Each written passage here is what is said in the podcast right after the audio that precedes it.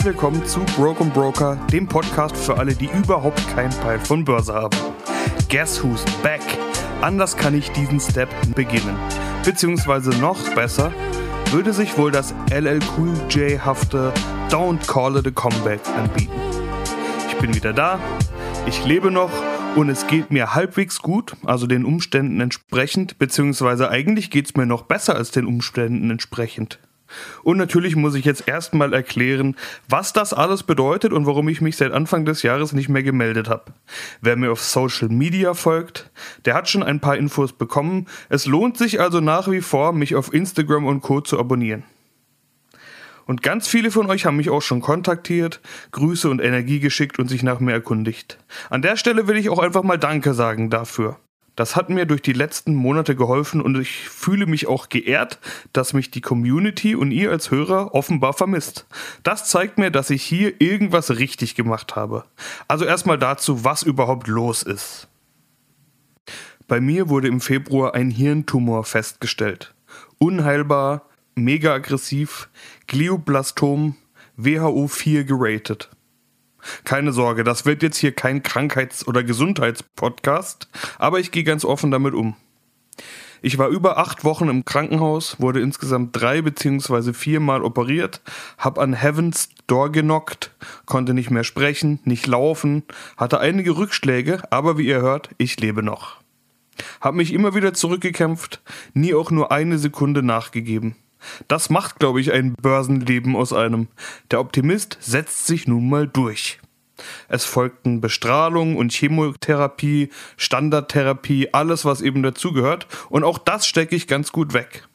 Die letzten Wochen haben mir gezeigt, dass es vielen Menschen auch Mut macht, dass ich positiv und optimistisch bleibe und ganz offen drüber rede. Also will ich dabei auch bleiben. Manche von euch haben vielleicht auch Betroffene im Bekanntenkreis oder in der Familie. Ich glaube tatsächlich, dass die Einstellung oder das Mindset, wie man es jetzt ja überall nennt, schon eine wichtige Rolle dabei spielt. Und damit meine ich jetzt nicht die ganzen Instagram-Seiten oder Podcasts, die überall auftauchen, sondern echte Überzeugungen. Und meine ist, dass ich alles tun werde, um da irgendwie durchzukommen. Ich habe nach wie vor Probleme, auch an mir ist nicht alles spurlos vorbeigegangen. Unter anderem habe ich jetzt einen Behindertenausweis mit 100 Prozent und den bekommt man auch nicht einfach so. Und noch eine ganze Reihe von Behandlungen laufen oder habe ich noch vor mir. Aber darum soll es jetzt hier gar nicht gehen. Soweit einfach nur mal zur Erklärung und zu meinem Gesundheitszustand. Ganz wichtig ist das Umfeld und da werde ich einfach hervorragend unterstützt von meiner Frau, meiner Familie, meinen Freunden und ganz vielen Leuten, die mir einfach Support und gute Energie geben. So wie eben auch viele von euch. Danke nochmal dafür. Was ich in der ganzen Zeit nicht getan habe, ist irgendwas mit Börse, Anlagestrategie, Wirtschaft und all den ganzen anderen Sachen, über die ich hier normalerweise spreche. Einige von euch haben sich mal zwischendrin mit Fragen oder Anregungen gemeldet. Sorry, aber ich war wirklich einfach raus. Diese ganze Nummer wurde für mich auch ein bisschen zur Probe aufs Exempel. Einfach mal drei Monate gar nichts tun im Depot, gar nichts tun können. Und ehrlich gesagt auch andere Prioritäten zu haben. Ich habe nur wenige Gedanken an DAX und Co. verschwendet in dieser Zeit. Und das ist ja eigentlich auch das, was ich euch immer sage. Stellt euch so auf, dass ihr eben nicht immer schauen müsst, was der Markt so macht. Am besten nur alle paar Monate mal checken, ob die Strategie noch steht. Was habe ich also nach all den Wochen der Tatenlosigkeit entdecken müssen? Der DAX auf Allzeithoch, obwohl die Gewinne gesunken sind und man überall von Inflation und Rezession jammert. Die üblichen Sorgen China, Zinsanhebungen, Ukraine, Russland, zwischenzeitlich Sorge vor einer Bankenkrise oder Immobilienkrise und aktuell die Schuldenobergrenze in den USA. Wie kann das sein? Ist im Prinzip so wie immer. Die Themen sind doch die immer gleichen. Auch dieses USA-Schuldenthema kommt regelmäßig auf die Liste der Schlagzeilen. Es hat sich eigentlich nicht so viel verändert seit Februar. Selbst mit Hirn-OP hat man so viel nicht verpasst. Natürlich immer vor dem Hintergrund, dass man schön seiner Tra Strategie treu geblieben ist und idealerweise einfach seine Sparpläne hat laufen lassen. Ja, Rezession in Deutschland. Die gibt's jetzt auch auf dem Papier. Zwei Quartale in Folge minus. Aber wer von euch ist jetzt wirklich überrascht und überrumpelt davon? Sollte man jetzt lieber alles verkaufen? Denkt mal drüber nach. Vor allen Dingen liegt diese deutsche Rezession besonders an der Konsumzurückhaltung wegen steigender Preise. Also wenn ihr jetzt zu dem Schluss kommt, dass man lieber mal schnell alles verkauft, dann hoffe ich doch, dass ihr das Geld dann ganz schnell unter die Leute bringt, euch allen möglichen Scheiß kauft, am liebsten von börsennotierten Unternehmen, die ich in meinem Depot habe. Go for it. Was noch? Die Zinsen sind in der Zeit weiter gestiegen. Im Prinzip überall. Aber wir schauen ja vor allen Dingen auf die USA, also was die Fed macht, und eben Europa, also die EZB. Die Fed hat vor ein paar Wochen erneut 0,25 Prozent angehoben auf jetzt 5 bis 5,25 Prozent. Das ist schon ganz ordentlich. Es war die zehnte Anhebung in Folge, aber das Tempo ist inzwischen raus. Die meisten Experten erwarten da nicht mehr so viel, zumal die Inflation in den USA deutlich zurückgegangen ist auf nur noch 4,9 Prozent. Anders in Europa. Auch hier steigen die Zinsen inzwischen auf 3,75 Prozent. Die Inflation ist inzwischen bei 6,9 Prozent. Da dürfte also noch was passieren. Was man aber inzwischen sieht, ist, dass Anleihen für viele wieder eine Alternative sind. Vor allen Dingen für große Anleger wie Versicherungen, große Fonds und Stiftungen, die ihr Geld zum Teil ja in Anleihen stecken müssen aus regulatorischen Gründen. Da ist der Privatanleger oder Vermögensverwalter besser dran. Aber deshalb hört er mir ja auch gerade zu. Umso mehr steigt dann aber der Puls, wenn ein so starker Schuldner wie die USA dann plötzlich angeblich zahlungsunfähig sein soll. Aber mal ganz ehrlich, in der Vergangenheit hat sich immer eine Lösung gefunden. So wird es auch diesmal sein. Anleihen als Alternative gibt es nicht nur bei Staaten, sondern eben auch von Unternehmen. Vor allem über Apple wird gerade viel geredet. Die zahlen nämlich 4% auf 5 Jahre. Das gleicht zwar aktuell die Inflation nicht aus, aber es wäre eine sichere Rendite für vorsichtige Anleger. Und bei Apple würde ich mal behaupten, kann man sich einigermaßen sicher sein, dass die in fünf Jahren nicht pleite sind. Also sicher sein kann man sich nie. Das ist eine der Dinge, die ich in diesem Jahr gelernt habe. Überraschungen kann es immer geben und zwar richtig unangenehme. Anleihen auf jeden Fall sind wieder ein Thema. Heißt das, Tina is dead? Könnt ihr vergessen, was ich immer gelabert habe?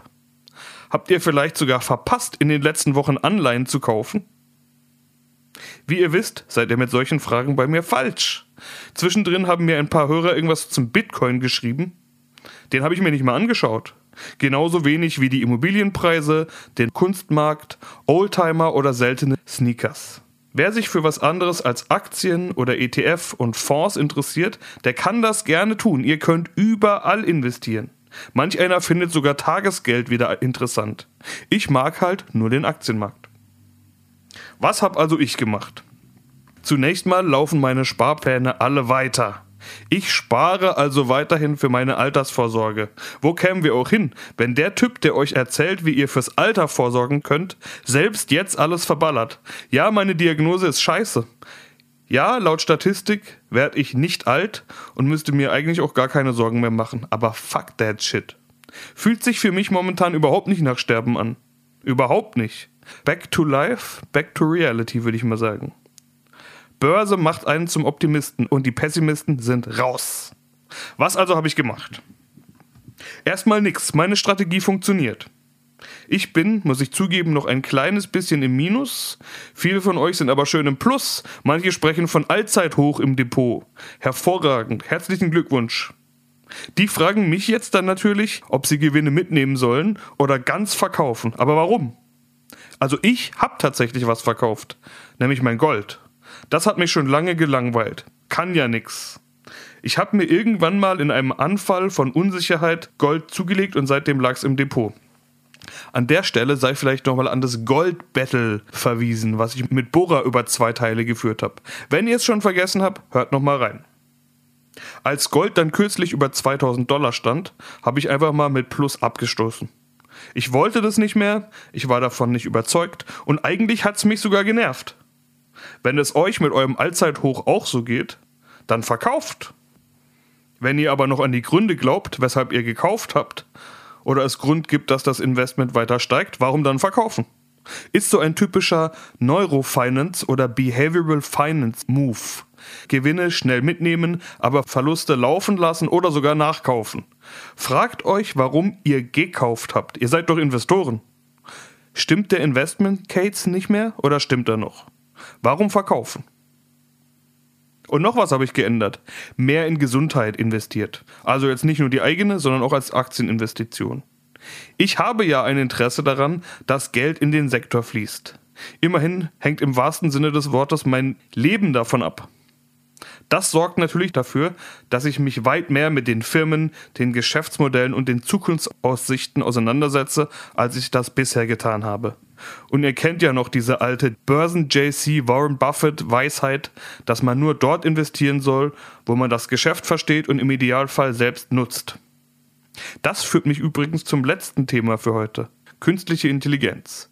KI, AI, Chat, GPT oder was sonst noch alles, was gerade alles in den gleichen Korb gefeuert wird. Trend AI, sollte man da mitmachen? Natürlich habt ihr mich auch das gefragt. Ich hatte, wie erläutert, andere Sorgen als irgendwelche Textprogramme. Arg viel mehr als Texte verfassen können diese Hype-Themen momentan ja noch nicht. Aber jeder will dabei sein, nur nichts verpassen. FOMO, ihr wisst Bescheid. Wie kann man überhaupt dabei sein? Google bzw. Alphabet und Microsoft liefern sich da ein Rennen in dem Bereich. Muss man da jetzt dabei sein? Ich will mal so sagen, wenn ihr Alphabet oder Microsoft jetzt entdeckt habt wegen AI, dann darf ich ruhig mal fragen, wo wart ihr denn die letzten Jahre? Glaubt ihr, das sind jetzt super Geheimtipps mit jeder Menge Kurspotenzial? Dann herzlichen Glückwunsch. Das sind mit die teuersten Aktien der Welt. Andere zanken sich um Nvidia. Die machen Chips im Computerbereich und waren vor allem für Grafikkarten bekannt. Jetzt wollen die sich mehr auf Spezialchips für das Training und die Anwendung von KI ausrichten. Läuft auch nicht mehr so gut mit den Grafikkarten. Zweistelliger Umsatzrückgang und so. Die Aktie geht trotzdem steil über 150 Prozent seit Jahresbeginn, über 500 Prozent in fünf Jahren. Schaut euch mal an, was der Kurs da gerade für Moves macht. Da sind zweistellige Bewegungen an einem Tag nichts Besonderes mehr. Das lockt die Zocker an. Wenn ihr Bock habt, go. Aber warum fragt ihr mich nach meiner Meinung dazu? Welche Antwort erwartet ihr nach 52 Steps Broken Broker von mir? Ganz ehrlich. Mich erinnert das ein bisschen an den Wasserstoff-Hype vor ein paar Jahren. Da wollte genau jeder auf diesen Hype aufspringen, obwohl die meisten eigentlich gar nicht so richtig wussten, um was es überhaupt geht und wie diese Zukunft eigentlich aussehen soll. Mit was für Wasserstoffprodukten eigentlich. Nell Asa, Plug Power, um nur so mal so ein paar Namen zu nennen. Wird auch nicht mehr so viel gehypt gerade. Also erklär mir mal gerne einer, wie diese Zukunft aussieht mit der KI, mit welchen Produkten und über was wir da genau reden. Vielleicht war auch einfach nur mein Hirn zum falschen Zeitpunkt unbrauchbar. Aber wenn alles gut läuft, dann bleibt das Hirn jetzt erstmal am Laufen. Ich muss natürlich trotzdem darauf hinweisen, dass ich immer auf Sicht fahren muss und abwarten muss, wie es mir geht und was so drin ist. Aber ich will zurück ins Leben. In den nächsten Wochen bin ich übrigens mal in Hamburg und in Berlin. Ist jemand von euch auch am Start? Ich muss unter Leute. Ernsthaft jetzt. Da können solche Gespräche auch gerne weitergeführt werden. Schön wieder da zu sein, by the way. Don't call it a comeback. Und bis demnächst zum nächsten Step Broken Broker. Peace.